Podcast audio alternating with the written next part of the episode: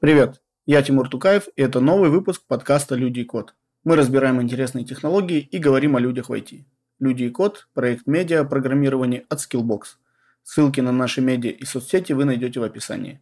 Сегодня мы поговорим о канбан-методе. Для чего он нужен IT-командам, как его использовать, на каких принципах он основан, как развивается и почему в нем так важны метрики наш гость Екатерина Свирепа. Екатерина, привет. Для начала расскажи немножко о себе, чем занимаешься, где работаешь, как связано с сегодняшней темой, с канбаном. Да, Тимур, привет. Спасибо за приглашение и за выбор темы. Э, моя любимая, одна из моих любимых тем. Я в целом, мой основной бэкграунд э, управленческий. Я так получилось случайно, но в итоге оказалась все как бы в масть. Я и управленец эм, по диплому, и по дополнительному образованию, и э, в IT где-то лет 14-15 я работаю, ну, там, начинала инженером, лет 10 управленец, работала с командами, с процессами, департаментами управляла, была на C-level, в компаниях по виду деятельности разных, аутсорсинг, э, продукт, геймдев, SaaS — Поэтому эм, как раз тот самый канбан удавалось пробовать в разных контекстах. С самим канбаном тоже, в принципе, давно знакома, именно с канбан-методом, лет 10, наверное. Э, но как консультант я, ну, я сертифицированный канбан-коуч, но есть более, скажем так, высокая каста по иерархии. Это тренеры и консультанты аккредитованные. Вот, это не я. Э, я не столь учу канбану, сколько его использую, но и могу покоучить. Я вот год, например, проработала недавно с одной очень большой логистической европейской компанией э, в качестве одного из канбан-коучей.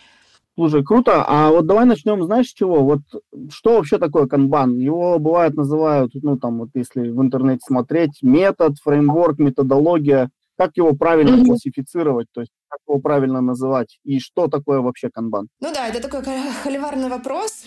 А, и один из вопросов э, маркеров, да, то есть если человек, например, вот э, резюме, когда я отсматриваю, там есть канбан слово, и вот если, в какой обвязке оно использовано, метод, методология или еще что-то, очень, ну, как бы сразу можно сделать вывод про уровень владения и уровень знаний относительно канбана. И есть путаница, потому что это многозначное слово, выбор, то есть есть канбан-метод, о котором мы сегодня говорим, да, и по поводу кого, которого мы сегодня встретились. Это э, достаточно свежее, скажем так, течение в управлении, и он просто автором исходно, то есть очень просто запомнить, он назван канбан-метод.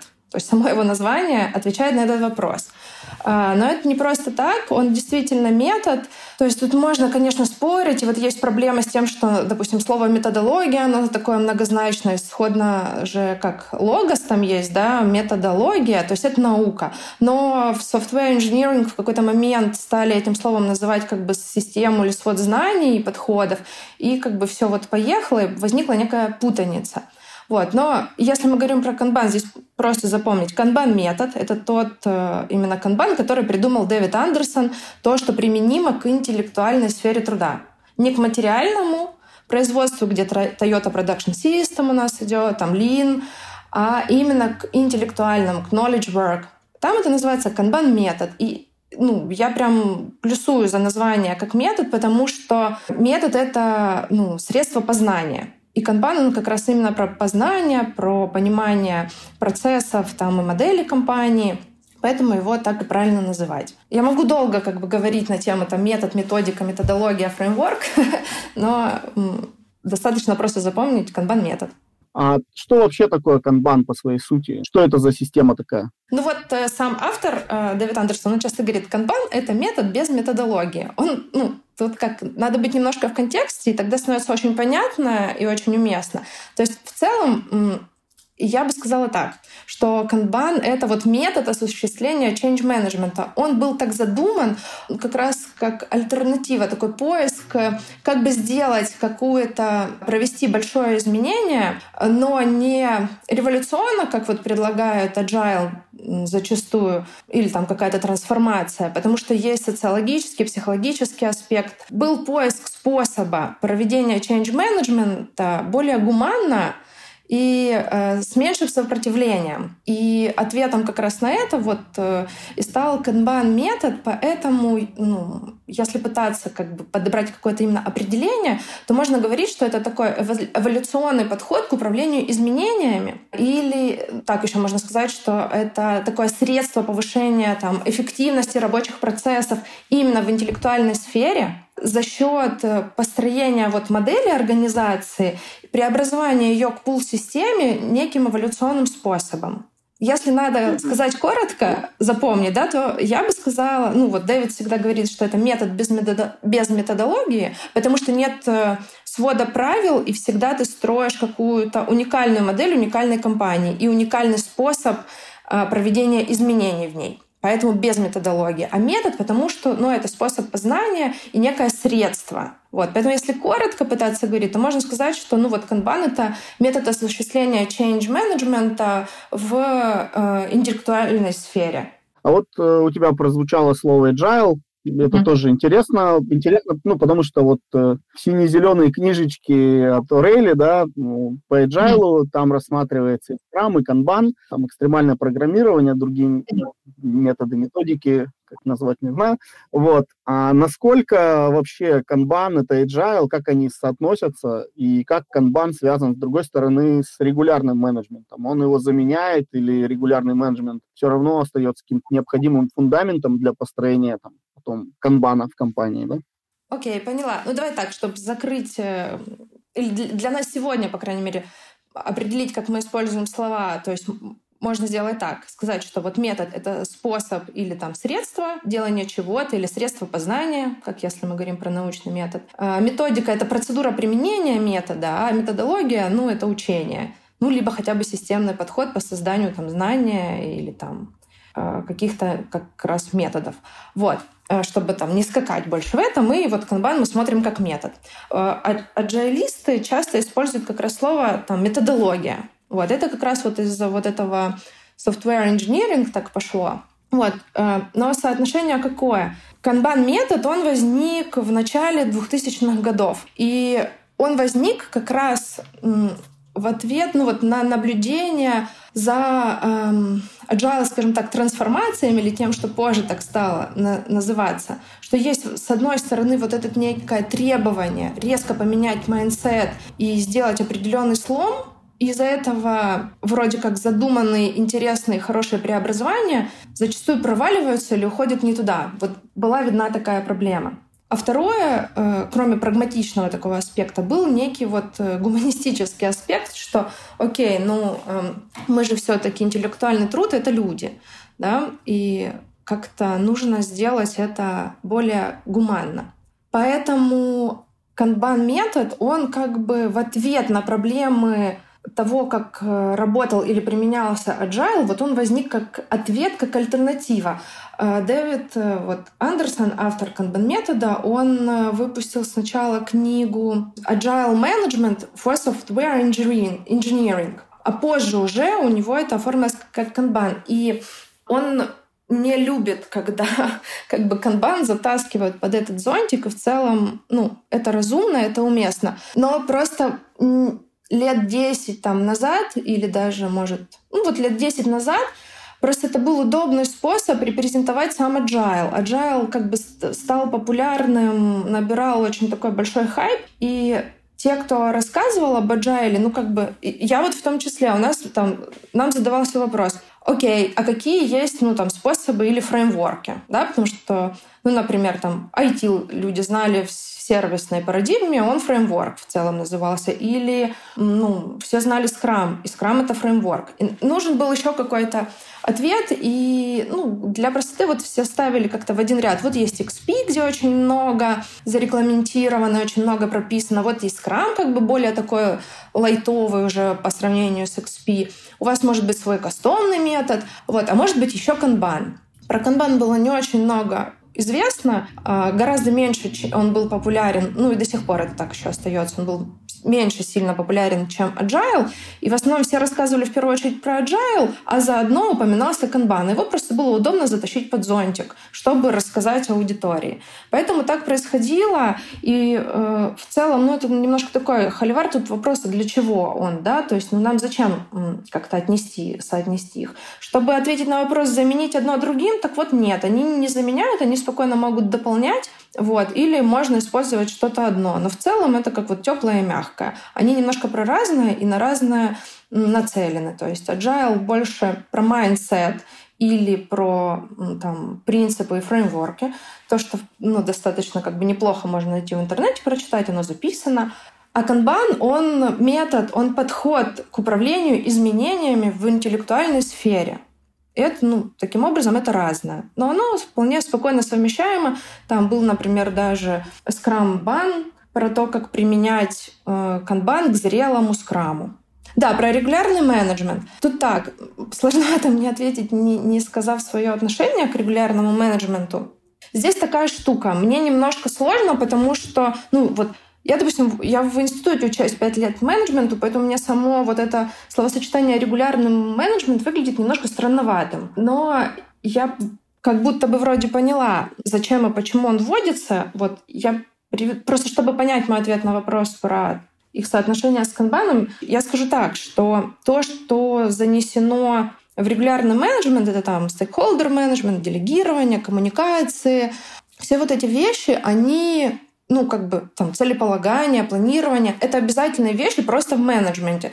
То есть, с одной стороны, кажется немножко странным вот так это вырезать и отделять от всего остального. С другой стороны, если ну, как бы вспомнить и учесть, что многие становятся управленцами, ну, потому что так случилось и так пришлось, а потом добирают уже эти знания, то в целом э, почему бы нет, почему бы не пройти где-то этот этап, как вот там, если такую грубую, может быть, метафору применить, как вот, допустим, с антидепрессантами. Ну, вот когда нервная система, АК-менеджмент, отсутствует или не справляется со своими обязанностями, надо сначала что-то привнести, да, там, при, заместить, но потом выйти на более как бы зрелый уровень применения. То есть что вот мне не нравится в концепции регулярного менеджмента, там такая узковатая получается зона применимости, потому что она очень как бы, ну, ратует за регламенты. А если мы, ну, мы про канбаны, про интеллектуальную сферу труда говорим, то там э, жесткая зарегламентированность становится врагом. Там тоже нужны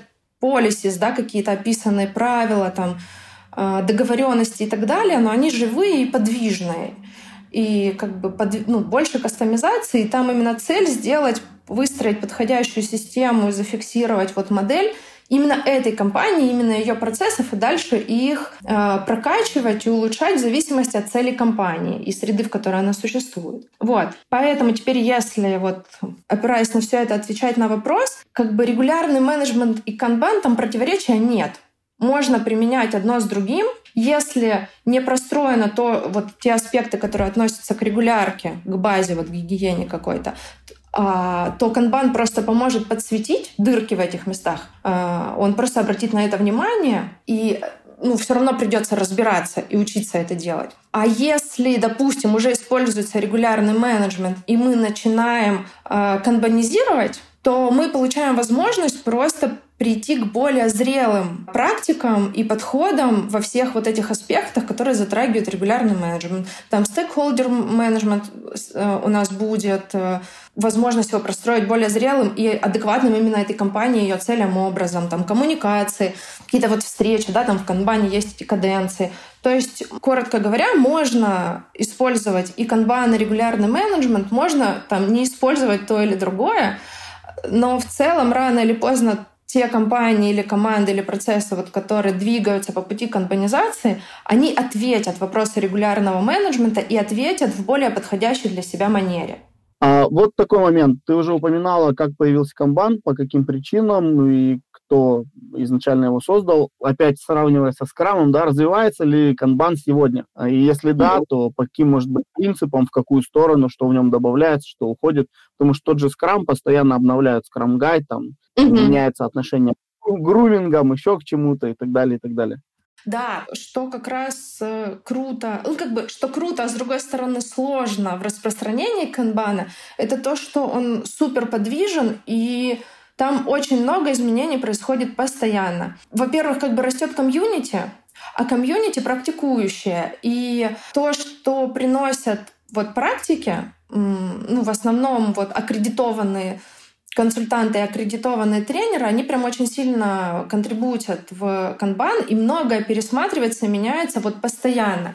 То есть, вот для примера скажу, я сейчас точно не помню, в каком-нибудь 13 или 14 году была на, на тренинге Дэвида.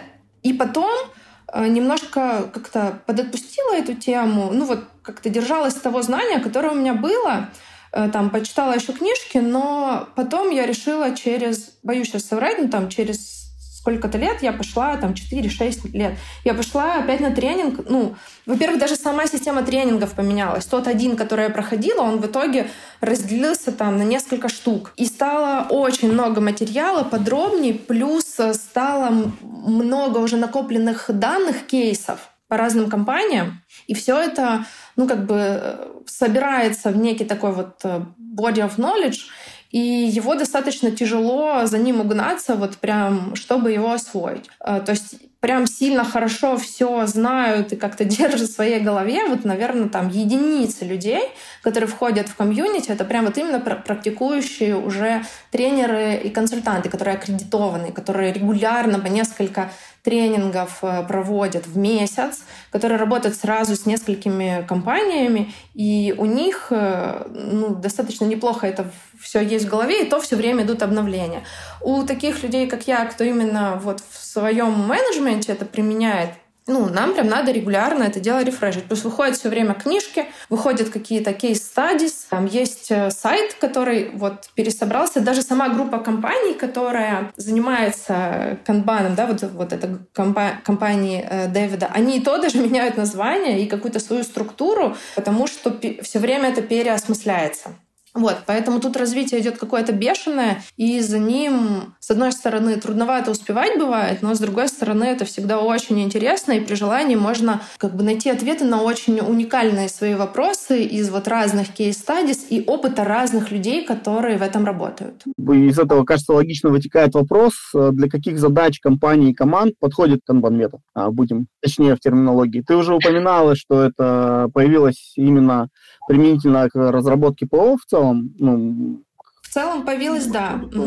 И, соответственно, вот хотелось бы понять, эм, каким типом может быть команд или для каких, в каких задачах, в каких там, размеров компаниях э, канбан уместен и в каких он не уместен. Угу. Uh, да, как ты сказал, это появилось, вышло, ну, как бы в разработке софта, но в целом этот метод позиционируется как именно применимый в интеллектуальной сфере труда. А интеллектуальный, ну, во-первых, эта сфера растет день за днем, да, то есть когда-то там был банк, а теперь это технологичная компания. И так можно сказать про очень многое. Поэтому сфера применимости растет вместе э, с ростом самой вот этой тех-индустрии или там IT, как называть, это раз.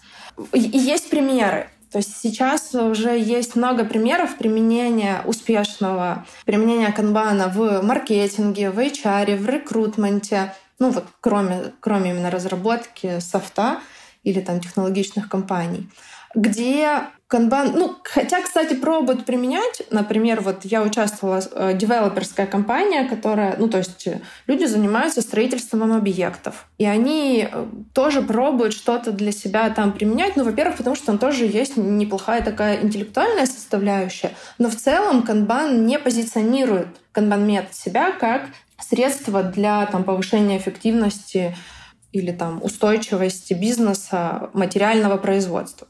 Но люди тоже это пробуют. Но в целом это как бы за рамками. Туда лучше тогда посмотреть там в Lean бережливое производство, вот что-то такое. Это связано с тем, что просто разная природа работы в интеллектуальном и в материальном производстве, и там разная работа с вариабельностью. Вот. Поэтому, ну вот, первым надо очертить, что это интеллектуальная сфера, в первую очередь. Любая.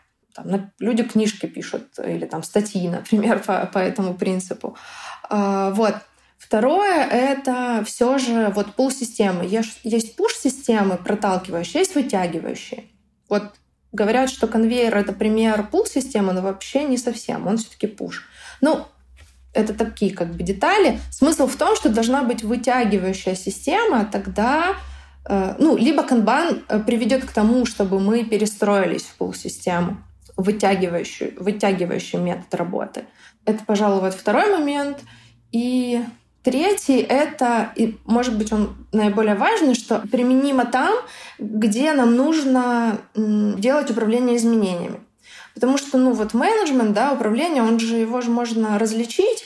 Э, мы где-то делаем воспроизводящийся повторяемый стандартный процесс. У нас нет задачи проводить изменения. То есть там все классно, все работает, все налажено. Там тогда, ну, можно, можно просто, чтобы что-то еще немножечко отточить, можно попробовать там Э, поискать что-то в канбане э, и, и там какое-то небольшое улучшение еще получить. Но в целом канбан применяется там, где нам нужно сделать изменения. Там до, обычно оно длинное, обычно оно должно привести к устойчивым результатам, и обычно это вот какая-то сложная задача.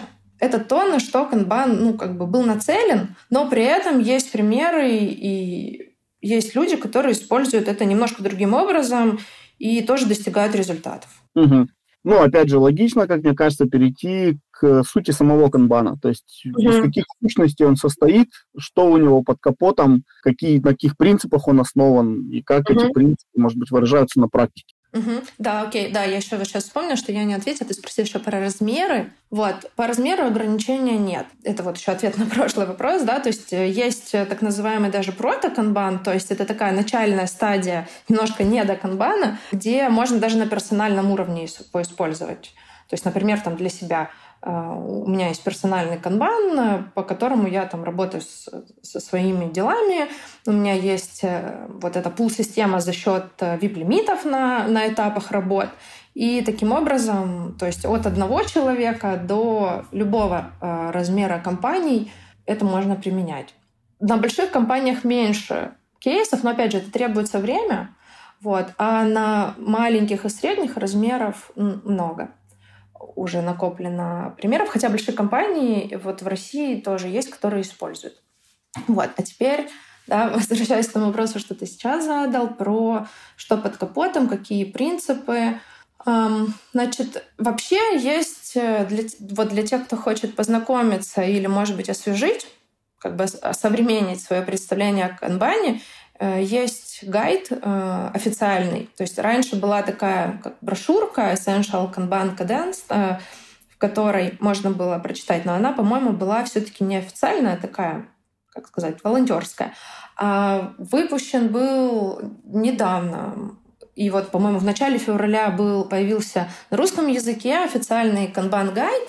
Он там, по-моему, страниц 15 с картинками, где вот основная вся суть отражена и записана. А, поэтому я очень рекомендую, и оно есть в открытом доступе, я рекомендую вот его лучше прочитать. Там. А, я очень коротко сейчас просто скажу, что там вот в основе э, лежат шесть принципов, ну, давайте их, наверное, назовем. То есть там принципы управления изменениями самый важный, поскольку мы говорим про эволюционные изменения. Первый принцип — это начать с того, что есть сейчас. То есть с уважением отнестись к ролям, тому рабочему процессу, тем сложившимся практикам, которые уже есть в компании. Это отправная точка, не надо их жестко ломать, их надо изучить, с ними надо ознакомиться, э, к ним нужно проявить уважение и, да, и найти как бы в них какой-то потенциал, и от них уже дальше двигаться и вот второй пункт — это договоритесь об эволюционном развитии. То есть двигаться дальше эволюционно а, в ту сторону, к тому изменению, которое хочется получить. И чтобы двигаться туда, третий эм, принцип — это поощрение лидерства на всех уровнях. Потому что изменения, ну вот это я сейчас такую немножко отсепятину скажу, но вот как я это понимаю, как я это использую. Э, изменения там change management или трансформация — это, по сути, слом естественного хода событий. Ну, любое изменение, любой слом — это прям сложно, ну и вообще-то больно, трудно. Там, если я хочу пойти накачать себе мышцы, ну, мне вообще надо много дисциплины и много вот этого там лидерства, какой-то инициативы и запала. Поэтому вот этот как бы огонь в виде лидерства, его реально нужно поощрять на всех уровнях, потому что тут мы не одного человека хотим, и он сам себя хочет поменять, а здесь это ну, там, целая компания или там, команда или сервис или еще что-то будет изменяться в своей такой вот э, взаимосвязи и сложном взаимодействии. Дальше а, вторая группа принципов, то есть первые три — это про управление изменения. Начните с того, что есть сейчас, договоритесь Э, изменяться эволюционно и поощряйте лидерство на всех уровнях. Вторая группа из этих шести принципов — это про сервисную парадигму. Я сейчас в детали не пойду, просто тоже их назову. То есть первое — это среди этих трех принципов. Выясните потребности и ожидания заказчика. Это про такой fit for purpose, что надо понимать конкретно цель и запрос вот этой компании там, или вот этого процесса, или вот этой команды, сервиса или продукта. Второе — управляйте работой, а не людьми. Дайте людям организовываться вокруг работы.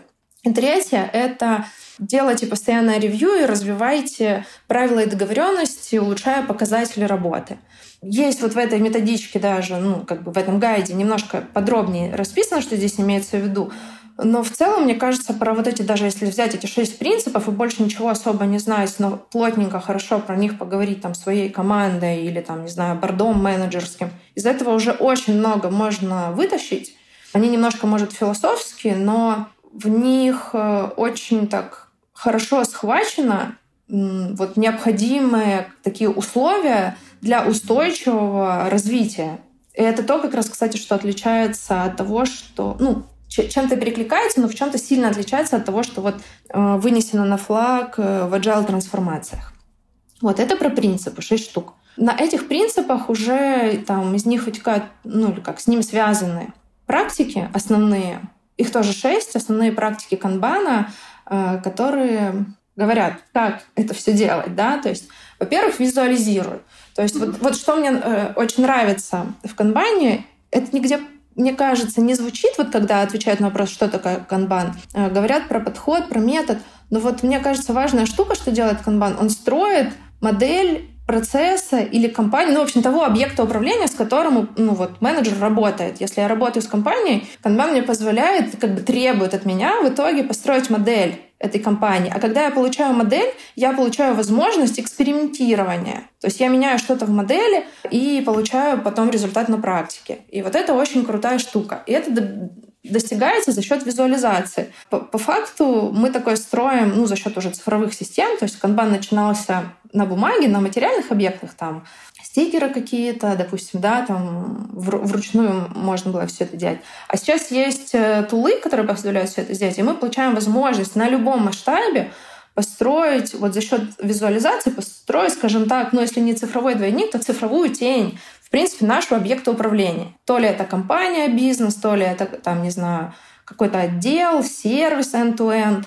Это вот эта первая практика, визуализирую. Второе, мы как раз получаем возможность управлять потоком за счет ограничения э, незавершенной работы. Эта практика называется ограничивай work in progress. Вторая связана «управляй потоком». Управление потоком — это как раз про то, что должна быть какая-то ритмичность, нам нужна предсказуемость, и поэтому здесь появляются как раз-таки метрики, которые и процессные, и вот в том числе здесь могут быть и продакшн вообще метрики, которые нам важно отслеживать и использовать в своем целеполагании. А, это третье — управляй потоком. Второе — сделай правила работы явными. То есть нам нужно в явном виде договариваться о ключевых эм, ну, правилах или там принципах нашей работы, что когда считается переданным на другой этап, когда и как мы делаем, когда и как мы встречаемся, чтобы что-то обсудить, там, кто за что отвечает, где у нас какие зоны ответственности. Вот это все в этой практике.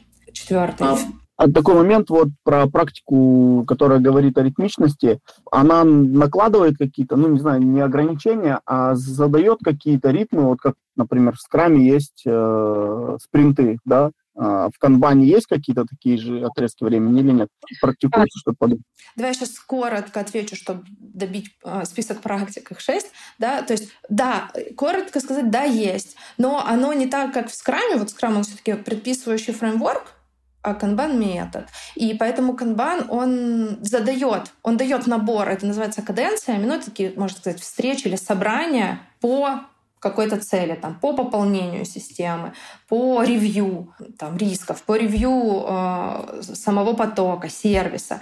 Да, они есть, но они, в отличие от фреймворка, говорится о том, что они нужны, они нужны на каком-то этапе зрелости, то есть не сразу все имеет смысл вводить, и они могут от компании к компании э, отличаться по своей регулярности. Это про ритмичность и вообще тоже такое маленькое еще отступление. Как начинался канбан? Он вообще начинался с, во многом еще с Голдрата, как бы был вдохновлен им и Демингом. И вот Голдрат, там же вот этот drum buffer rope, да, барабан, буфер, веревка. И там Дэвид даже сначала вот очень опирался на эту концепцию и хотел ее просто докрутить. Вот он об этом пишет в синей книге, там можно прям про это прочитать.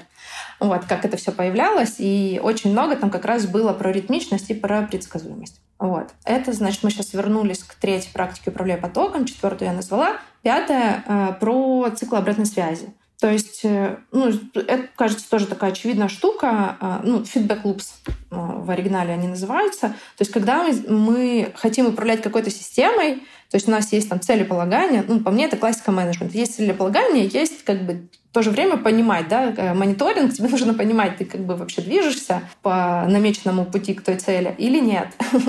вот. И там тоже в канбане, ну, как бы рассмотрены на разных уровнях циклы этой обратной связи.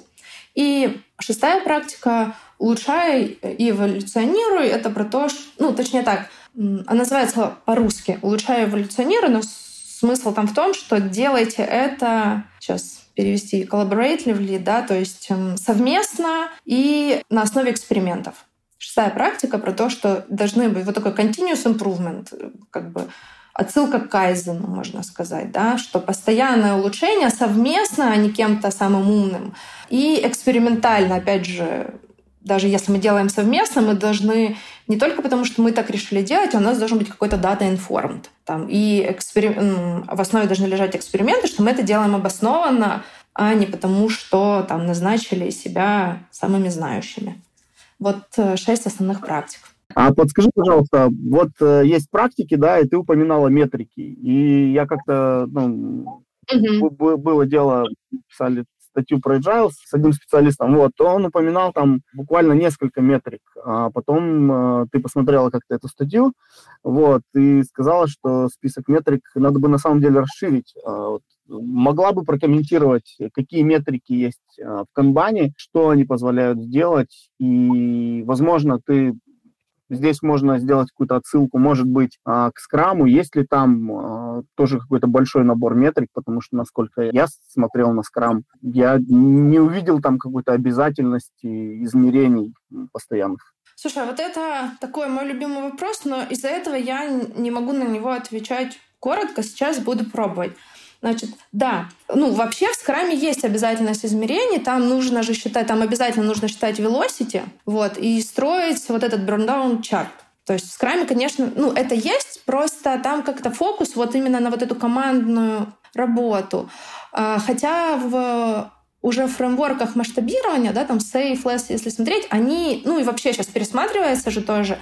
То есть я, ну, я так вижу, уже я не сильно прям уже глубоко слежу, но я поглядываю, почитываю иногда прям какие-то вопросы конкретно там проработать. Так вот, у них тоже есть ориентация, но на измерение. Но в канбане вот я прям это четко помню. Может, меня тут подводит память, конечно, ну пусть, может, кто-то подправит потом, да, подкомментирует, но я четко помню, когда вот я знакомилась с канбаном, и как раз когда вот Дэвид прям все это рассказывал, я там все крупными буквами прям на несколько листах записывала, что метрики, метрики, и прям я себе тогда вынесла, нет метрик, нет канбана. Ну, то есть, если ты не измеряешь, если у тебя там хоть как-то э, твой поток не обвешен метриками, если ты хотя бы не пытаешься, то ты можешь считать, что у тебя канбана, в принципе, ну, нет. Потом, я даже вот ну, иногда пишу вот такие посты, у меня есть рубрика Easy Kanban, где я пытаюсь там немножечко попроще что-то изложить. Я там это упоминала, что вот раньше это прям было маст и очень ярко выпукло. Может, я так запомнила просто. Сейчас это не звучит так явно, как когда я вот знакомилась со всеми этими материалами в самом начале.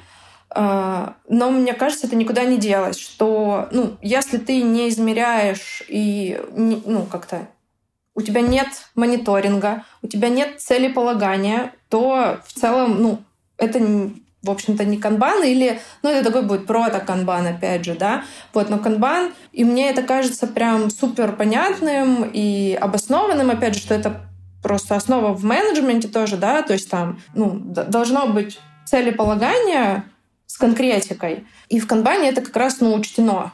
И мониторинг должен происходить, и как бы фидбэк должен быть тоже как бы еще ну, подкреплен данными. Вот, то есть вот Data Informed, он прям очень силен в канбане. Вот. Если говорить о том, ну вот какой набор метрик, честно говоря, я не помню уже там вот как в той статье было, на что я там обратила внимание, но суть в том, что действительно метрик много, и еще такая штука, что набор метрик для каждой там компании может быть разный. То есть в зависимости, опять же, от того, что нам надо, что у нас есть, на что мы сейчас ориентированы, что мы делаем. Ну, вот мне это очень откликается, вот резонирует с тем, как э, в продуктовом управлении, да, то есть там в зависимости от того, что мы сейчас делаем, там ищем продукт market fit или масштабируемся, у нас будет разное выражение целей, мы будем там на разные метрики больше как бы делать упор. Вот. Мне кажется, в канбане ну, собственно, такая же история, поэтому вот как раз продуктолога, мне кажется, это будет очень понятно в этом смысле. В гайде, по-моему, есть, да, точно, должны быть основные метрики канбана. Ну вот давайте мы, может, там три основных сейчас, допустим, возьмем. Там время выполнения, lead time, бывает cycle time. Там есть нюансы, почему они по-разному называются, но не суть. Вот время выполнения — это время, э, которое нужно рабочему элементу для того, чтобы пройти всю систему вот от начала, от точки, где мы пообещали, что да, мы будем это делать, до того, что это полностью сделано. То есть время выполнения. Это какой-то, ну, обычно это называется lead time или cycle time. Второе — это темп поставки. Ну, да, темп поставки, допустим, скажем. Или там пропускная способность еще может быть метрика. Это, по сути, сколько э, единиц каких-то рабочих элементов мы делаем, сколько вот этих рабочих элементов мы делаем за единицу времени. Там, за квартал, за неделю можно выбрать. Вот. И э, работа в процессе незавершенная, то есть work in progress. Сколько сейчас у нас э, рабочих элементов вообще в системе находится? Ну, либо в какой-то ее части. Это такие самые основные, без которых никуда. Но важная штука, что нас не очень интересует просто срез, просто вот цифра. Нас очень интересует динамика. Вот. И поэтому в канбане, когда мы говорим метрики, это не просто вот эти сами названия метрик и какие-то их значения, а обязательно графики. Там кумулятивная диаграмма потока, контрольные карты. Вот те контрольные карты еще, которые Шухарта, Шухарта контрольные карты. То есть в канбан, канбан во многом вот э, вдохновлен Демингом, и поэтому ну, просто это все получало развитие. Плюс там в комьюнити есть э, сильный, ну, как минимум один, просто может их больше, но я не знаю, математик. Вот, поэтому очень все хорошо фундировано с, именно с точки зрения там, мат-статистики, теории вероятности и так далее. А, вот этот аспект, его он must-have вообще для а, применения канбана, но, к сожалению, вот он как раз очень часто, особенно на начальных этапах, скипается. И потом как бы происходит, ну, как бы, недостижение желаемого результата, но это одна из причин, бывают разные. Так вот, то есть есть именно... Канбан начинался с вот этих необходимых потоковых метрик. Их больше. Ну, вот три основные, их точно можно посмотреть в гайде, и там есть примеры, скорее всего, там есть примеры этих диаграмм, и можно много там нагуглить. Этого прям сейчас уже очень много есть, можно поискать. Но есть второй еще аспект про метрики, он больше, наверное, относится вот к фреймворку уже fit for purpose, который тоже под зонтиком канбана. И эм, ну вот я говорила, что очень люблю эту тему и долго про нее могу говорить. Так вот, там это очень хорошо fit for purpose изложено, там есть э, обоснование, почему так, и э, предложены вот, э, ну, четыре вида, скажем так, метрик.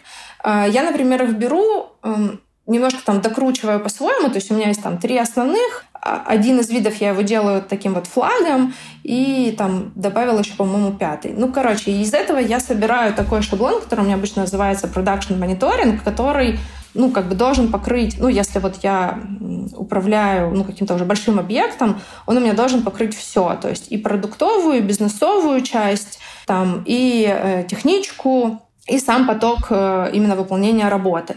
Вот. Ну, давайте я назову, этого в гайде нет, но это, это надо именно fit for purpose уже читать. Значит, э, виды как бы вот этих метрик, какие могут быть. Это ну, фитнес-критерия, ими часто бывают KPI, Вот, ну, то есть фитнес-критерия там, бизнеса или того, ну, того, того объекта управления, да, за что мы отвечаем. Если мы, допустим, управляем командой, там, допустим, которая, там, не знаю, производственная команда, эм, или, там, не знаю, наше маркетинговое агентство, то вот там у нас будут какие-то ключевые критерии, которые важны, по которым нас выбирают наши кастомеры. Второе — это health метрики, показатели здоровья, да, по аналогии, как вот у человека меряют там пульс, температуру — это вот такие показатели, которые должны находиться в стабильном диапазоне. И мы тоже должны всегда мониторить, чтобы вовремя заметить, если что-то пошло не так. Да, мы там проводим какую-то инициативу и там к чертям сносим какой-то значимый показатель здоровья. Мы должны это вовремя заметить. Третья, третья категория — это improvement драйверы, то есть драйверы улучшения. Вот я ее обычно не категорией делаю, а флагом. Ну, потому что со временем, то есть драйвер улучшений — это какая-то метрика, вот, которая нас на какой-то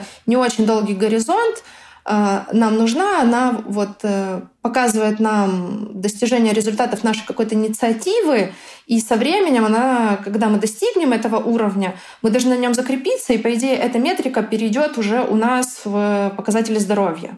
Вот. А эти improvement драйверы, они нам нужны, чтобы достичь свои вот эти большие значимые э, критерии нашего вот фитнес-критерия, первую категорию. Вот. Ну и четвертое — это такие эмоциональная метрика, vanity metrics, то есть метрики тщеславия. Э, очень интересно, о них в книжке как раз Fit for Purpose говорится, что вообще вот э, у Дэвида и вот там у соавторов, вот Fit for Purpose, Алексей Жеглов и Дэвид Андерсон, авторы, Алексей Жеглов — это как раз тот самый очень сильный, крепкий русский математик, который много чего фундировал в, по математике в Канбане. Так вот, они очень классно что в, Дэвид в Канбане, что вот здесь они Fit for Purpose обращают внимание на некую человечность и вот социальные аспекты вообще. Они говорят, что ну окей, это эмоциональная метрика, а раз эмоциональная, это не сильная привязка. Не надо, как вот в каких-то классических подходах, требовать от людей одним днем от нее отказаться. Лучше ищите, чем ее как-то подменить и как ее потенциал можно раскрыть. Вот.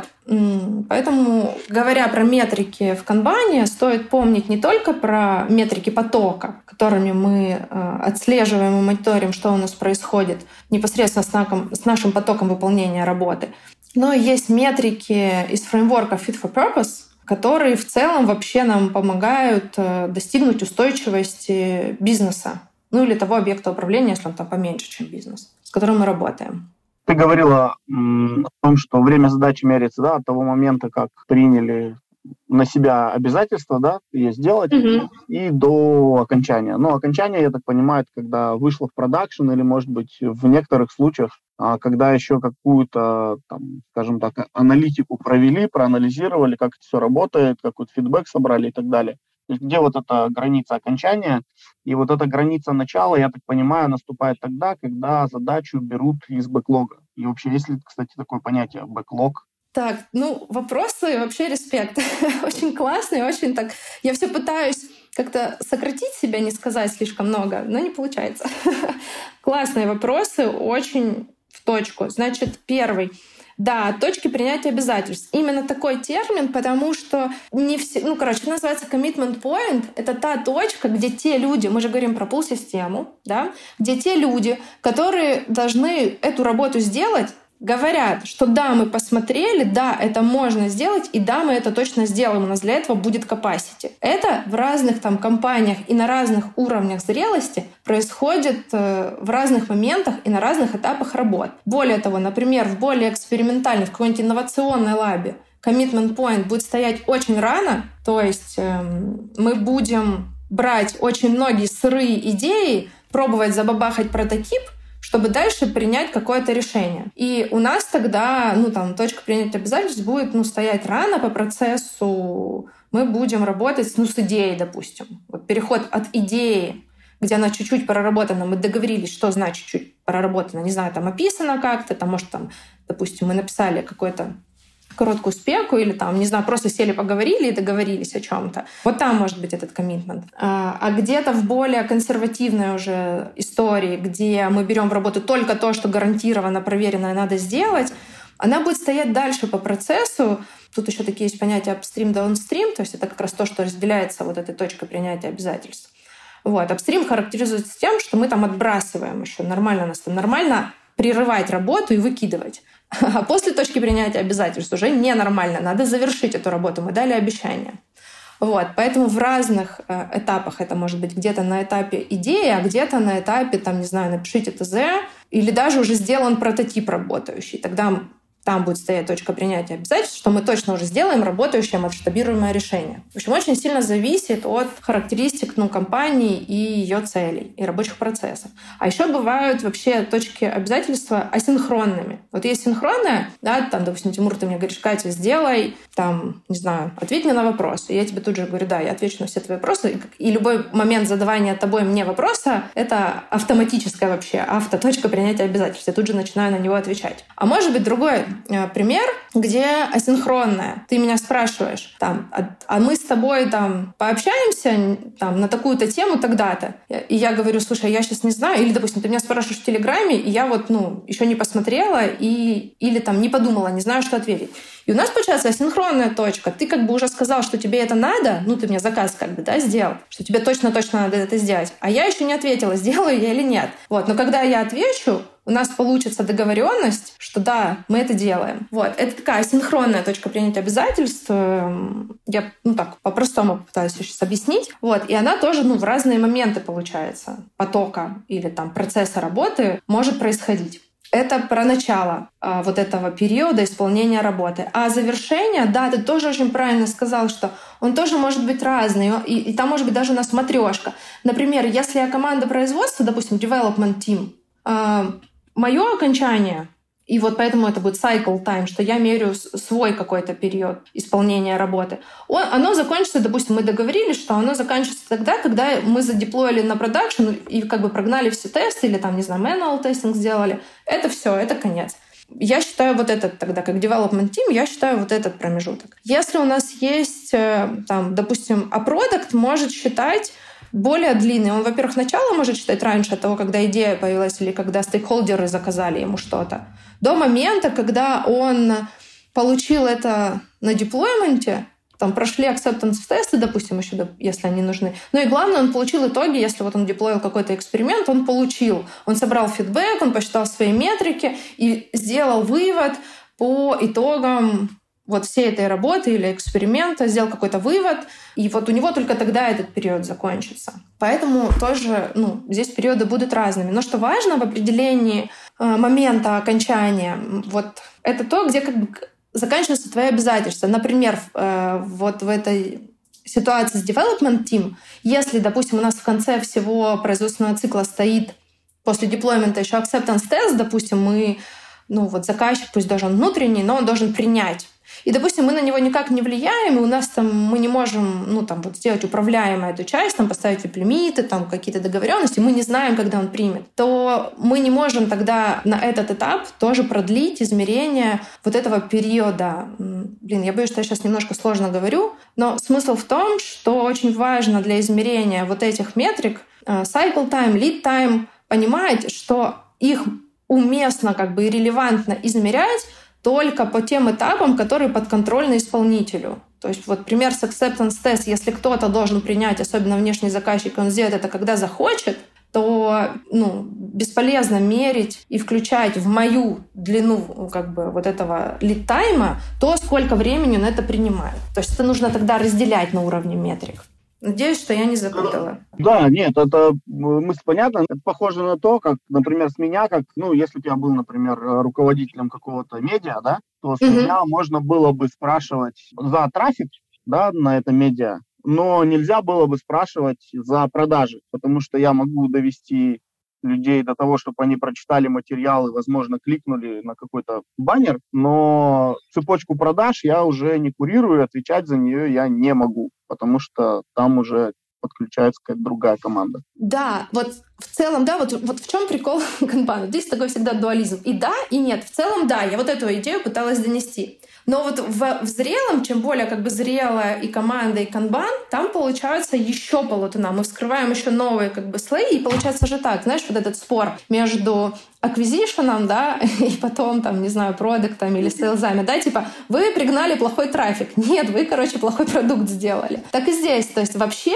цель какая, да, если мы хотим, ну, становиться круче, то нам бы хорошо расширять вот эту область, которую мы измеряем, и которая нам подконтрольна, а, то есть, ну, как бы расширять это на уже соседние процессы, соседние команды и так далее, да, и в идеале вообще сам классный вариант, если мы так договоримся и принимаем, что там наша такая совместная ответственность, и мы там тоже придумываем как-то, ну, договариваемся о каких-то практиках, и у нас просто распадаются, у нас появляется уже несколько метрик мои, ну, допустим, там, там, там, твои по трафику, если я sales, мои по sales у, и какая-то наша общая о том, как мы вместе это поработали. Я правильно понимаю, что хорошо, когда эти зоны ответственности немножко накладываются друг на друга. Моя зона ответственности заканчивается не там, где начинается следующая зона ответственности, они немножко, как сказать... Overlap ят? Да, да, да, да, да. Ну, хорошо для чего? Знаешь как? Если мы, вот если мы, допустим, представим, что вот мы с тобой работаем, если, ну вот в этом примере, если ты такой матерый трафик-менеджер, и у тебя классный трафик есть, и все как бы вот все соответствует, а я такой классный sales, у нас все работает, да, мы начнем, ну, мы захотим стать, скорее всего, еще круче, мы начнем делать вот этот оверлэп и работать с ним. Точнее, не то, что мы начнем его делать, он, ну, как бы, он есть видим мы его или нет, он есть. А, другое дело, в какой момент э, наша вот зрелость позволит нам начать еще и с ним работать, залезть еще и в него. Ну, то есть оно-то оверлэпится и так и без нашего желания. Вот. Другое дело, что... И это, кстати, вот, ну, сейчас там, не знаю, забегая вперед, если мы успеем об этом поговорить, вот этот KMM, Kanban Maturity Model, ну, Kanban, там слово можно убрать, Maturity Model просто, модель зрелости, она как раз позволяет, во-первых, это увидеть и понять, а пора ли нам поработать, например, с более сложным уже уровнем, или нам пока лучше как бы отвечать только за свои части и как бы пожить в модели, где ты делаешь свою часть, и потом, ну, типа, это заканчивается, ты передаешь мне, и я занимаюсь своей работой. Вот. Но само перекрытие и взаимопроникновение ну, этапов, оно по-любому есть. Вопрос, когда мы будем готовы с ним поработать и расширить свое понимание и как бы пределы своей системы там вправо и влево по процессу вообще и втянуть большее. Угу. А, вот есть, получается, метрики, есть принципы, ой, практики, есть метрики. Мне кажется, еще стоит там чуть подробнее поговорить про ну, доска, да, канбан-доска. Про объекты, артефакты. Угу. Да, то есть что это за сущность и насколько она должна быть физической или виртуальной, для чего она используется, и насколько она обязательна для канбан-метода. Да, я еще ничего не сказала про средства или там артефакты. Э, ну, доска сейчас стала расхожим и таким, типа, первая ассоциация у большинства людей со словом канбан, канбан да, даже не канбан-метод. И, к сожалению, это привело к неправильному пониманию и восприятию, то есть там, например, все считают, что доска в Trello — это канбан-доска. Но нет, это не так. Вот. Но сейчас сложновато стало с этим как бы так спорить. Значит, какие у нас там основные артефакты? Доска, да, само собой. Вообще слово канбан, оно многозначное, и в первую очередь оно означает сигнал. Мы говорим вытягивающая система. Чтобы система была вытягивающей, в ней должна быть система сигналов, по которым тот, кто вытягивает, понимает, что ну как бы пора и можно вытягивать. В физическом производстве, вот там с маленькой буквы вот это написание слова канбан, это было как раз... О, забыла слово. Что-то вроде ярлык или лейбл, а у нас, э, ну, как бы канбан-метод с большой буквы, он здесь, ну, как бы не про доску, но про наличие э, вот этих сигналов для вытягивания.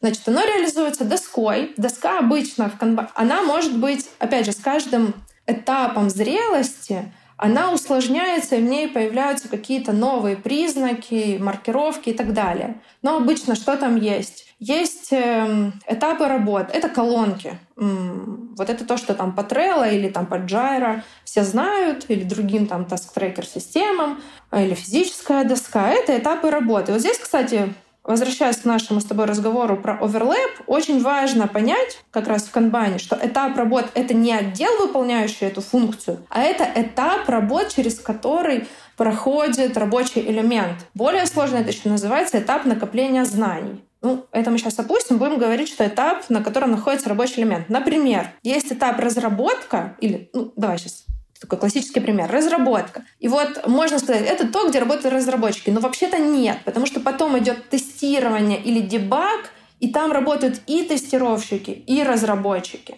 Вот, то есть важно помнить обязательно, канбан-доска — это этапы работ. А не то, какой отдел. Иногда есть такое совпадение, но это обычно на начальных уровнях зрелости, а на более продвинутых там это уже точно будет как бы не попадать в соответствие. Дальше есть э, дорожки, свимлейны. Их организовывают по-разному. Это могут быть classes of services. Ну, это надо отдельно разбираться с этим понятием. Если коротко, то обычно они делятся в зависимости от степени риска и, как бы, скажем так, графика потерь в зависимости от срабатывания риска. Простой пример, чтобы ну, понять это, например, есть колонка там, ой, дорожка expedit, то есть срочно, быстро. Это значит, что риск такой большой величины, что надо сделать вот прям, прям сейчас, бросить все и сделать вот это, довести до конца. Есть еще другие, ну, давай сейчас о них не будем, но о них можно прочитать. Там основных их четыре. Есть еще, могут быть дорожки, например, по типам работ, по источнику, откуда пришла задача, допустим. Например, она может прийти от юзеров, она может прийти от э, внутреннего заказчика, от, не знаю, там, какого-нибудь стейкхолдера другого рода и так далее. Можно так нарезать. Можно нарезать, допустим, просто если мы делаем только по юзерам, у нас, допустим, эти юзеры как-то сегментированы, и мы можем по ним нарезать. Например, там, не знаю, по доходности этих пользователей. То есть можно так сделать.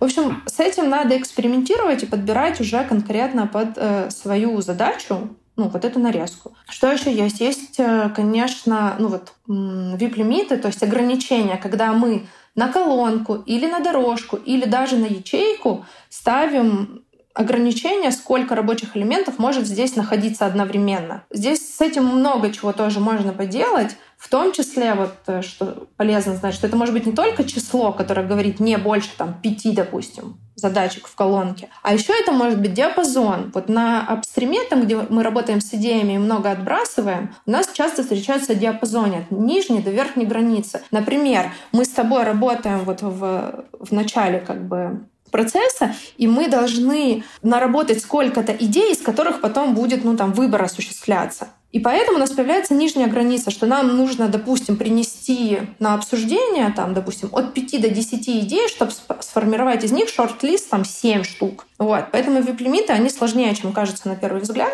но это очень мощные инструменты. Они тоже отображаются на доске.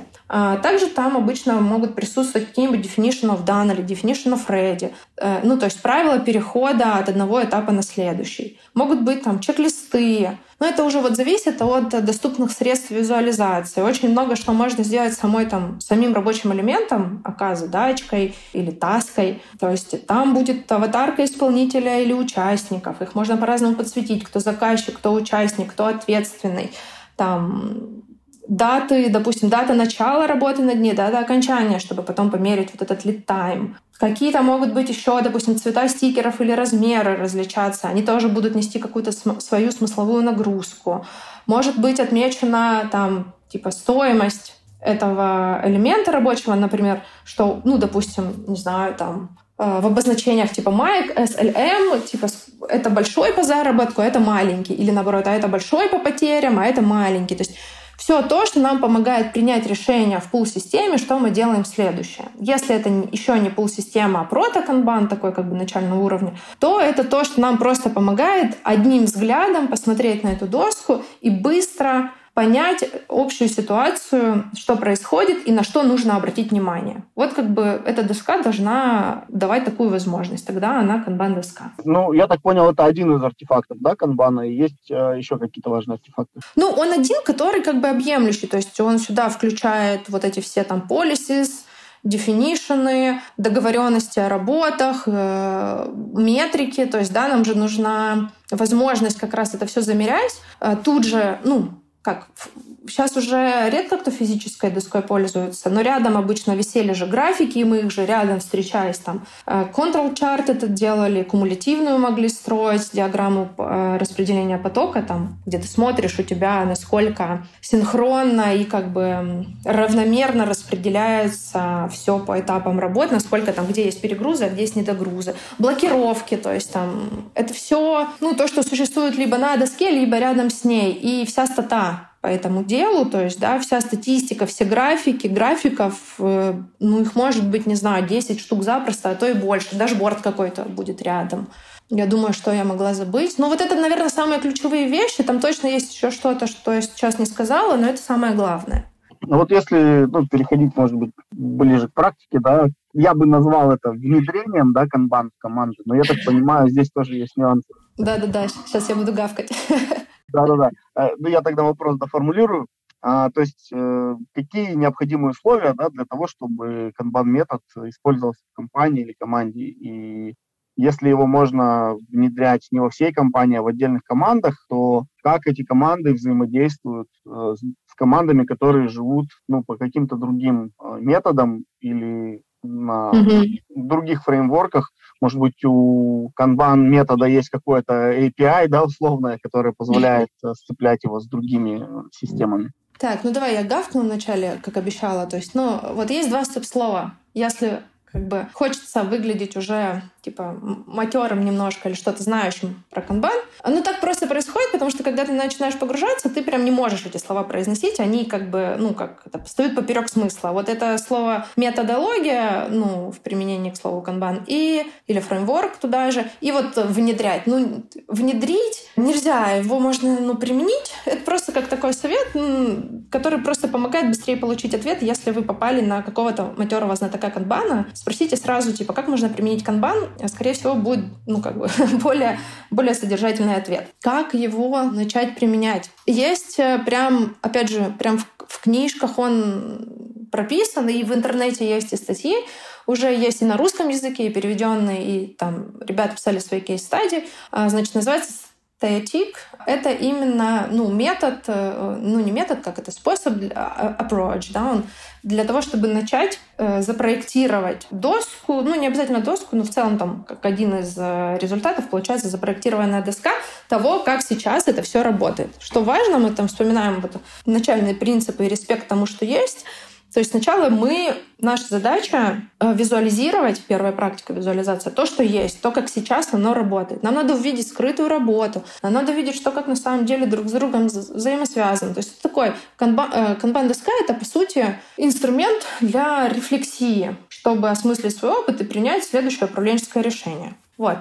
Поэтому вот если интересно ну, как бы ответить себе на вопрос, а как начать, то просто надо нагуглить статик, и там написано, как его проводить. Лучше вообще, конечно, его проводить с кем-то, ну, уже... Ну, лучше позвать кого-то, кто в канбане понимает, просто ну, быстрее будет какой-то эффект. Но если это невозможно, ничего страшного. Главное его проводить со всеми участниками вот этого процесса, который как бы нужно размапить. Вот, там набор вопросов, на которые нужно ответить, и ну, как бы что нужно визуализировать. Вот, это как начать. Ну, это такой основной вариант, как сейчас всем рекомендуется начинать работать. Дальше, как быть, если куда его можно применять, и можно ли там на часть только там на команду. Да, можно. Есть вот этот персональный, индивидуальный канбан, можно там чисто на себя поставить, ну просто, чтобы себе визуализировать и как бы повысить управляемость своей работы. Можно делать на отдел, э, допустим, если вот просто отдел там не знаю, разработки, отдел просто продуктов. Да, это очень хорошо, это перекликается даже вот с тем регулярным менеджментом, про который ты вначале говорил. Да, то есть, чтобы, опять же, повысить ну, свою осведомленность про то, что у тебя происходит, и повысить как бы скорость и качество принятия управленческих решений при там, вопросах на ответ,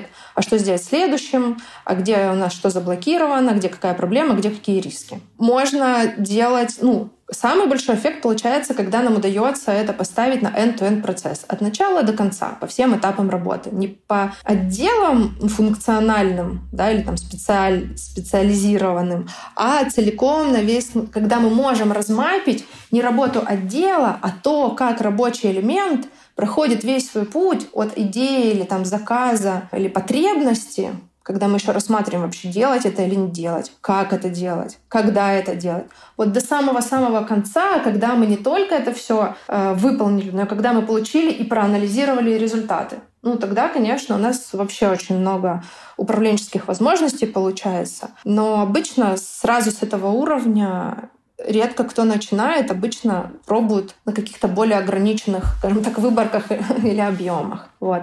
Так, вот у меня еще осталось пара вопросов. Первый. Существуют ли какие-то методы на основе канбана или какие-то диалекты у канбана? Я думаю, что, наверное, существует. Это как э, со скрамом. Знаешь, как все говорят, ну, как это, у нас у всех скрам-бейст, вот, Там есть более грубая скрам, но... Сберджайл, да, и так далее. Ну, вот всякие, да, да.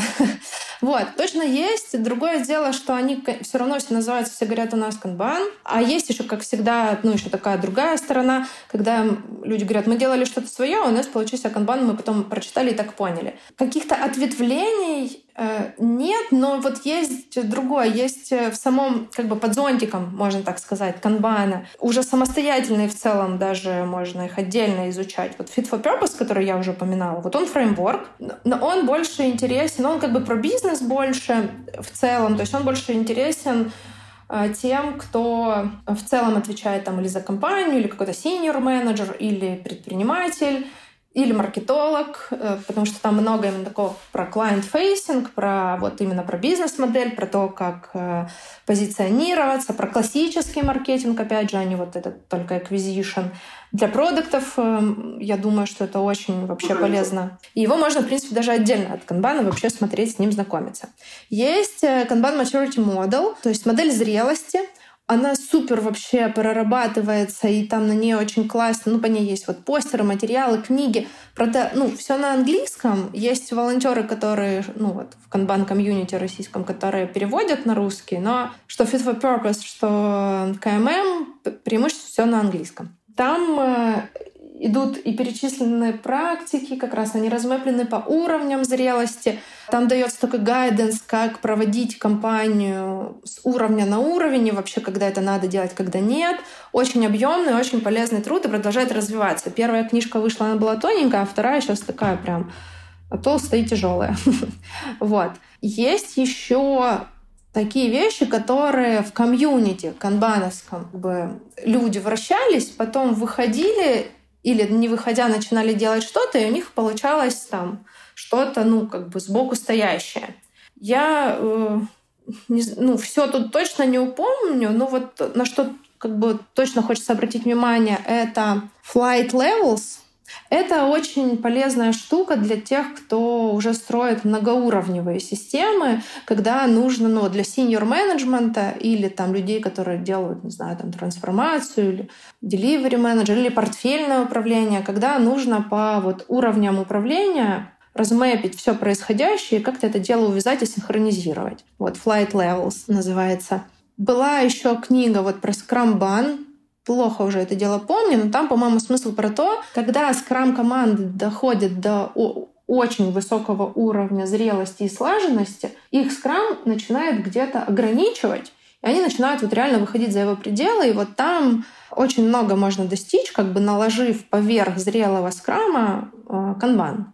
Об этом тоже, ну вот, можно поискать и почитать. Пожалуй, это вот самые основные вещи, о которых по-любому mm-hmm. стоит сказать. А как понять вообще, что в команде нужно внедрять канбан? И вот ты упоминала такое понятие чистый канбан, да, ну такое, оно, это, наверняка это не термин просто. Нет, не термин. Угу. Насколько реально работать вот по канбан-гайду, да, по официальному? Потому что если смотришь на скрам-гайд, ну, кажется, что это какой-то набор биороботов должен быть, чтобы да. следовать. Ну да, в том и разность. Вот опять, да, потому что канбан, э, потому что Scrum Framework предписывает, там и написано, делай раз, делай два, э, делай так, делай эдак. И да, и, и возникает, блин, а все ли вообще, и как, какие должны быть эти люди, чтобы реально вот так прям работать. Но он фреймворк, он как бы требует там, типа, подход такой. Не делаешь чисто, значит, потом не пеняй на этот скрам. С канбаном штука другая, и его гайд-то он другой. Он не предписывающий, а вот как бы, ну, рекомендующий и говорящий тебе, вот на что надо обратить внимание, вот такими принципами руководствоваться, вот такие практики используй, когда ты к ним готов, и в том объеме, как ты готов, но типа делай под свой контекст. И в этом как бы и красота, то, что очень широкая область применения, но и сложность, потому что возлагается большая ответственность и, ну, как бы, и требования квалификации именно менеджерских скиллов, что ну, не очень распространено, да, и лидерских качеств, они возрастают. И поэтому вроде как бы получается широкая применимость, и вроде как будто бы из-за этого низкий порог входа. Но вообще в то же время он высокий, потому что персонально как бы надо быть и дисциплинированным, и уметь как-то объемно смотреть, и быть прям вот управленцем там, и уметь в лидершип. Но что-то начать можно делать на любом уровне. Вот в этом красота. И получается, что, ну, отвечая на твой вопрос, типа какая команда и когда может применять, ну, любая, когда этого хочет. Знаешь, можно как, психолог, как, это, как психологом прикинуться или коучем, да, как бы, или вот этот анекдот про сколько надо там психологов, чтобы поменять лампочку. Так вот и здесь. Ну, если есть готовность, хотя бы там у менеджера или лидера, который понимает, зачем он это будет втаскивать, ну, как бы применять, и как он это будет адаптировать, да, то есть есть такая шутка в канбан-сообществе. Первое правило — никогда, ну, не называть канбан канбаном, если ты приходишь в такую, как бы, среду, где нет явного запроса именно на этот метод но ты понимаешь, что здесь что-то нужно сделать. Значит, берешь на себя эту ответственность по ответу на вопрос, в каком объеме, что, где и как, и ответственность за то, чтобы адаптировать под среду те как бы вот инструменты и методы, которые ты хочешь применить. Хочешь применить визуализацию, ну кто тебе запретит? Не надо это называть канбаном. И если есть готовность, и если можно объяснить и договориться, почему и как это делать, ну делай визуализацию, и можно это не назвать канбаном, какая разница, есть эффект. Вот. То есть здесь вот такая как бы философия за этим всем лежит, что неважно, как это называется, это важно, как называется в круге тех, кто профессионалы. Это вот там к языку серьезные требования. Поэтому я вот немножко полушутя и говорю про там слово «внедрять» или там фреймворк и так далее. Но там, где мы с этим прям работаем и вот как бы широко и в практике, да какая разница, как это называется? Нам важен результат, и при этом важен как бы, ну, экологичный способ получения этого результата. Вот про ту гумани... ну, как бы гуманную составляющую, которая заложена в канбане, ну или пытались хотя бы, да, ее учесть. Поэтому применять это можно на, на, на любой. Главное, чтобы был какой-то вот этот акт лидерства. Вот канбан, почему я так это говорю? Потому что вот канбан очень правильно, на мой взгляд, как бы вот в соответствии с тем, как в менеджменте это есть, там, или в социологии, в психологии, три компонента изменений, перемен, да, то есть нужно, э, должен быть стрессор, ну, зачем нам меняться, если все классно? Не надо. Должен быть стрессор, что-то должно быть не так, что-то должно не устраивать. Внешне, внутренне уже не так важно. Должен быть, э, ну, как бы, механизм рефлективный, да, то есть какой-то рефлексии мы должны увидеть, что нас что-то не устраивает. Ну вот в канбане это там канбан-доска или какая-то каденция встречи, допустим, ревью. Да, вот мы ревьюем наш сервис, смотрим на наши метрики, обсуждаем результаты, делаем ретроспективу даже, э, где что-то обсуждаем.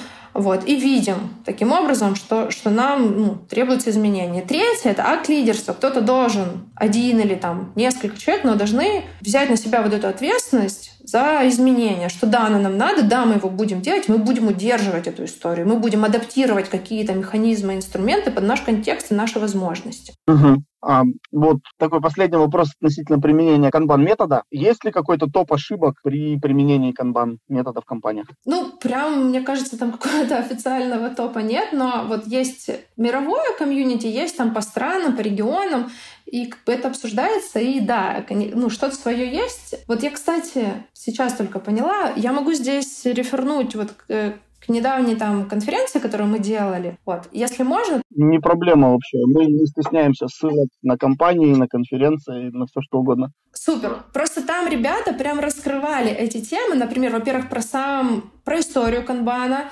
Э, прям отдельно есть доклад, где Сергей Артемов прям рассказал, то есть более подробные со слайдами, то, что я сейчас там говорила. Маша Украинцева рассказывала как раз тоже ну, в базовом треке. У нее, если я правильно помню, у нее там были как раз основные грабли, вот эти вот ошибки. А, я сейчас не вспомню, да, что говорила Маша. Посмотрите, если это интересно. Будут записи там скоро доступны в ютубчике.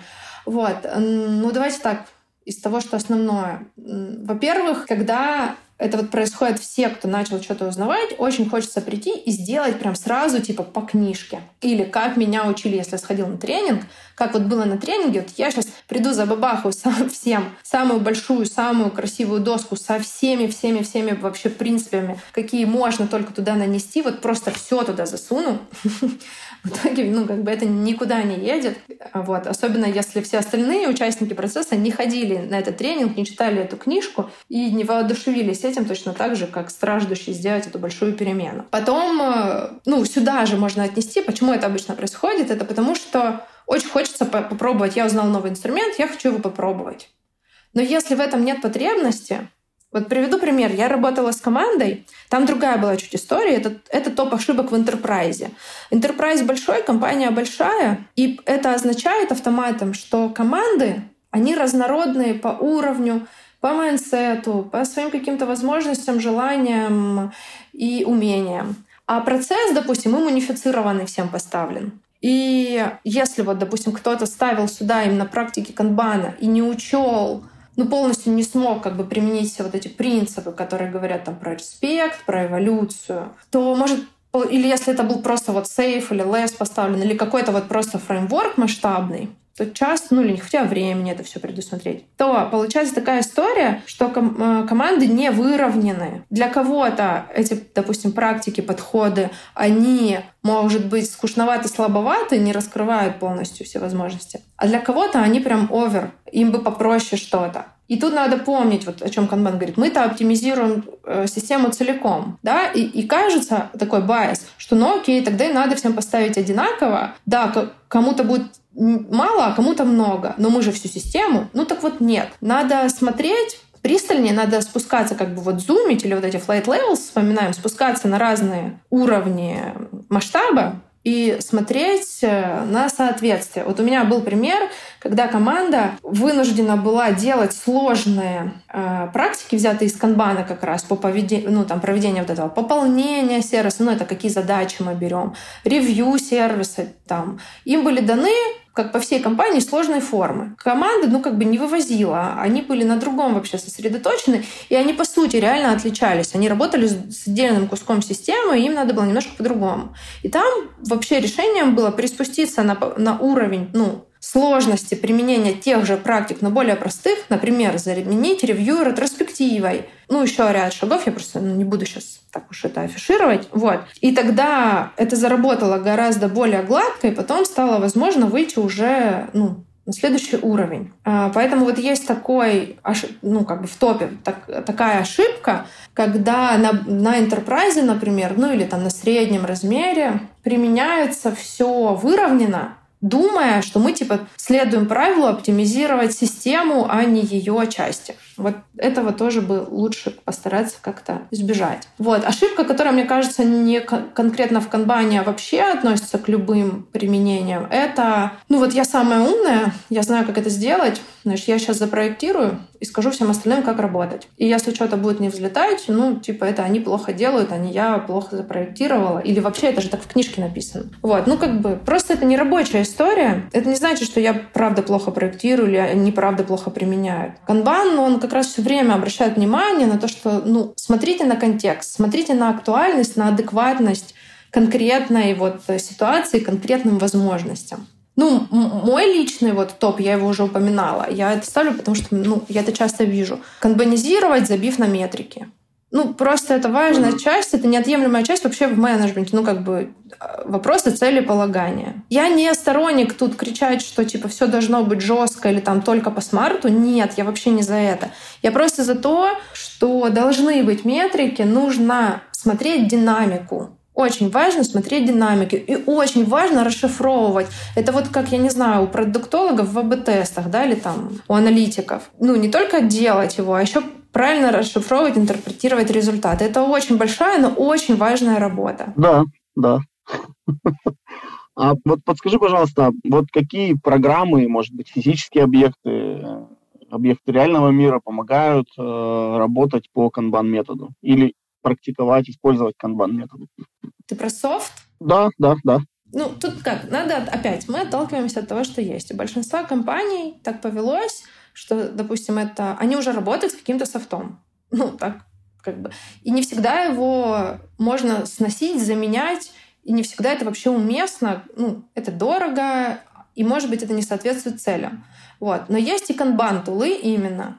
Вот. Одна из них, ну, на российском именно пространстве я вот, как говорила, так, несмотря на то, что я там уже не, не работаю, не причастна, да, но я продолжаю говорить, что Кайтон действительно очень как бы софт, который позволяет там предусмотреть ну, если не все, то почти все. У этого есть обратная сторона, что там порог вхождения, опять же, к нему нужно привыкнуть. Должен быть кто-то, у кого хватает лидерства и понимания, что и зачем он делает, чтобы разобраться, настроить и поддерживать это в живом состоянии, вводить новых людей, как бы знакомить с этим. Вот. Но если это нужно, то Тула очень хорошо подходит. Но многие живут с тем, что у них, допустим, стоит Jira, ну или Jira, да, к ней есть э, плагин, тут вот, э, по-моему, Паша Ахмечанов, да, его сделал. Ну, короче, это можно нагуглить или можно прийти в Kanban телеграм-канал, Kanban Talks, по-моему, называется. Есть одноименный подкаст. И можно, короче, там задать эти три вопроса. Там быстро ребята практики прям накидают, потому что в разных компаниях ну, стоит предустановленный софт, который никуда не деться. Есть еще там Nave, Э, он ставится, по-моему, тоже поверх джира и позволяет, ну, вот эти метрики как раз снимать. В чем проблема основ... софта не учитывающего э, как бы канбан, в том, что первое, там нельзя задизайнить, то есть канбан что говорит, визуализируйте. То, что у вас есть на самом деле, а не то, что вы хотите. А это значит, что зачастую, вот как в Джире или там в Trello или там, не знаю, в Асане и так далее, ну, там ограничено, жестко зашито, как ты можешь построить, да, чек-листы или списочек, или это. Э, последовательность колонок, и все, и ты не можешь там кастомизировать, нарисовать так, как у тебя есть на самом деле. А значит, ты не видишь того, ну, как менеджер, ты не видишь того, что у тебя происходит на самом деле. Значит, ты принимаешь решения на основе неверных данных. Вот это большая проблема, раз. Вторая проблема — это опять мои любимые метрики, потому что, ну, их, ну, вот докручивать, например, там, Джира докрутила что-то, да, но этого мало, и опять там очень большие ограничения, как это все снимать и считывать. Вот. А в тулах, вот типа Нейва или вот этого плагина, я забыла, как называется, Паша Ахмечанов его сделал, э, на джиру ставится, или вот Нейв, там это есть. Есть еще там Swift Kanban, Kanbanize и ряд еще других, просто даже не все, ну, есть еще, которые я знаю, есть, которые я не знаю, но они есть. Вот, надо искать, надо искать, подбирать под себя. А, есть и физические доски, когда люди просто на стене или на стекле в офисе да, это делали. Но тут вопрос. А, когда это дело разрастается, автоматически метрики уже не посчитать, руками долго, больно, сложно. Вот. Э, ну и все взаимосвязи не указать. Ну и вообще, если у нас сейчас remote first, то ну, нам нужна все равно электронная версия. Так, ну, э, я вроде бы задал все вопросы, которые хотел. Возможно, мы о чем-то забыли поговорить за почти два часа. Вот, да, я прошу прощения, что так э, растянул подкаст и задавал дополнительные вопросы. Может быть, мы о чем-то забыли поговорить. А, ну, знаешь, я бы... Э, я помню, что там от тебя еще был вопрос про OKR. Да, да. Про каденцию да, мы да. не поговорили. Ну, знаешь, я могу сейчас просто коротко сказать, типа, что еще бы стоило, может быть, упомянуть, просто как бы на что обратить внимание, если человек хочет больше узнать. Давай, давай. Стоит посмотреть, разобраться с каденциями. Мы просто так все вскользь по ним проходились. Их там семь. Это, как, короче, это такие встречи или регулярные мероприятия, которые должны происходить там на уровне команды или уже там портфолио. Вот. Это легко, ну, это как минимум в гайде можно прочитать, и можно еще там погуглить, поискать. Но это очень важно. Просто у нас, ну, как бы мы не все смогли охватить сегодня. Вот. Еще из того, что как бы не вошло. Но вот э, мы не упомянули книжки, но это можно, например, просто написать их набор. Дальше, любой вопрос, вот если хочется что-то узнать, то просто я рекомендую в телеграм-канале просто в этот чат просто нагуглить через слово канбан, можно, либо мы дадим ссылку. Туда можно присоединиться и задавать вопросы. При этом, если вы будете избегать слов внедрения там, и методология, то вам еще и быстрее и больше ответят. Но даже если, ну, как бы, стоп-слова будут, ничего страшного, это я все как бы шучу больше над нами самими, теми, кто придирается к этим словам. Вот. А, вообще я все равно очень рекомендую смотреть а, на Ютубе очень много на английском языке контента, потому что проводятся конференции там, в Индии, в Бразилии, в Америке, в Европе, и там весь передовой все-таки контент. А, это невозможно, ну и некому на русский переводить. Там очень много. Но опять, если что, спрашивайте вот в этом чате. Там обычно ребята в теме, они отвечают. Вот. Был еще вопрос у нас, э, ну, точнее, такой аспект, который стоит упомянуть, что совместимость, да, там, например, вот был вопрос про океары. Вот. Э, канбан, он как бы отлично совместим. Ну, я не могу сказать, там, чему он прям противоречит. Вот есть, может быть, что-то, что он не охватывает, или там вот purpose не охватывает, да, вот. Но что обделено вниманием? Точно обделено, обделен вниманием fit for framework. Я думаю, это вызвано тем, что если хотя бы по, по КММ что-то на русский перевели, fit нет. Вот. Но я могу признаться, что я такой вот прям фанат по fit. Я вот готовила этот там, воркшоп, но, к сожалению, заболела и не провела на конференции. Но я могу, если у кого-то есть какой-то вопрос, я могу ну, направить, но главное просто прочитайте книжку, если вам это интересно. Она на английском, но там вообще все отвечено. То есть вам никакой человек даже не нужен в целом, чтобы общее понимание собрать. Вот. Очень сильный подход. Продуктам супер советую. Маркетологам, продуктам.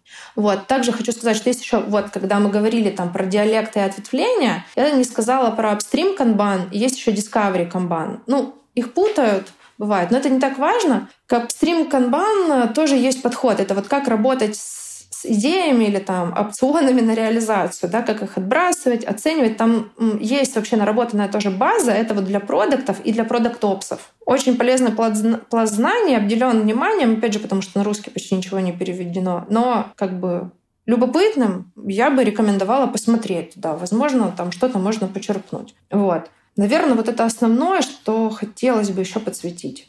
Слушай, ну, мне кажется, мы достаточно подробно поговорили, и хотя, может быть, некоторые там базовые моменты не до конца затронули, да, как каденции, mm-hmm. а, зато много, так скажем, ну, практического опыта прозвучало, каких-то моментов, которые ну, люди могут упускать, либо прочитав одну книгу, даже не задумываться о них. Вот, мне кажется, ну, в этом много ценностей было.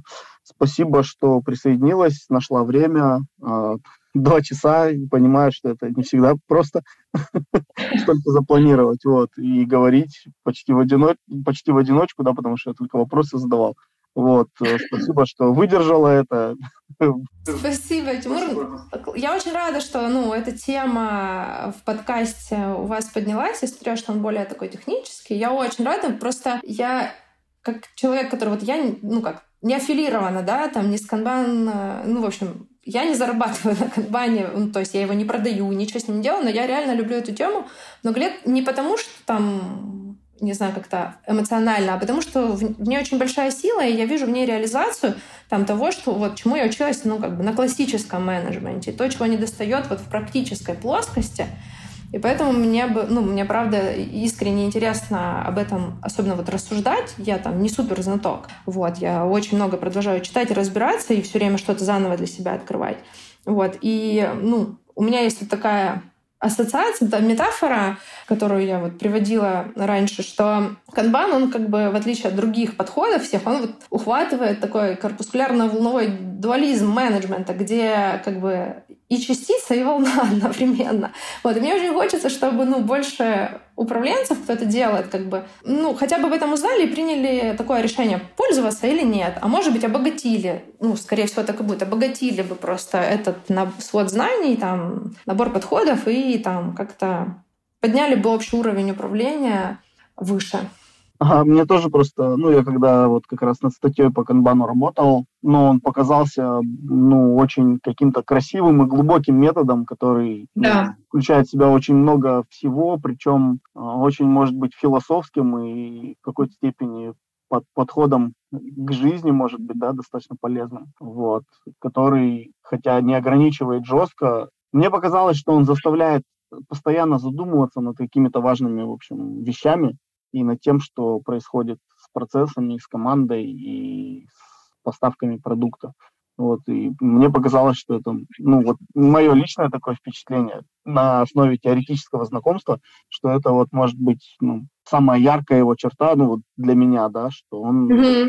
не оставляет возможности не задумываться о важных вещах, постоянно думать о них и держать их как-то в фокусе. Да, да, ты вот, вот очень, вот видишь, ну, у тебя, наверное, еще насмотренность такая. Я вот прям очень присоединяюсь к тому, что ты сказал.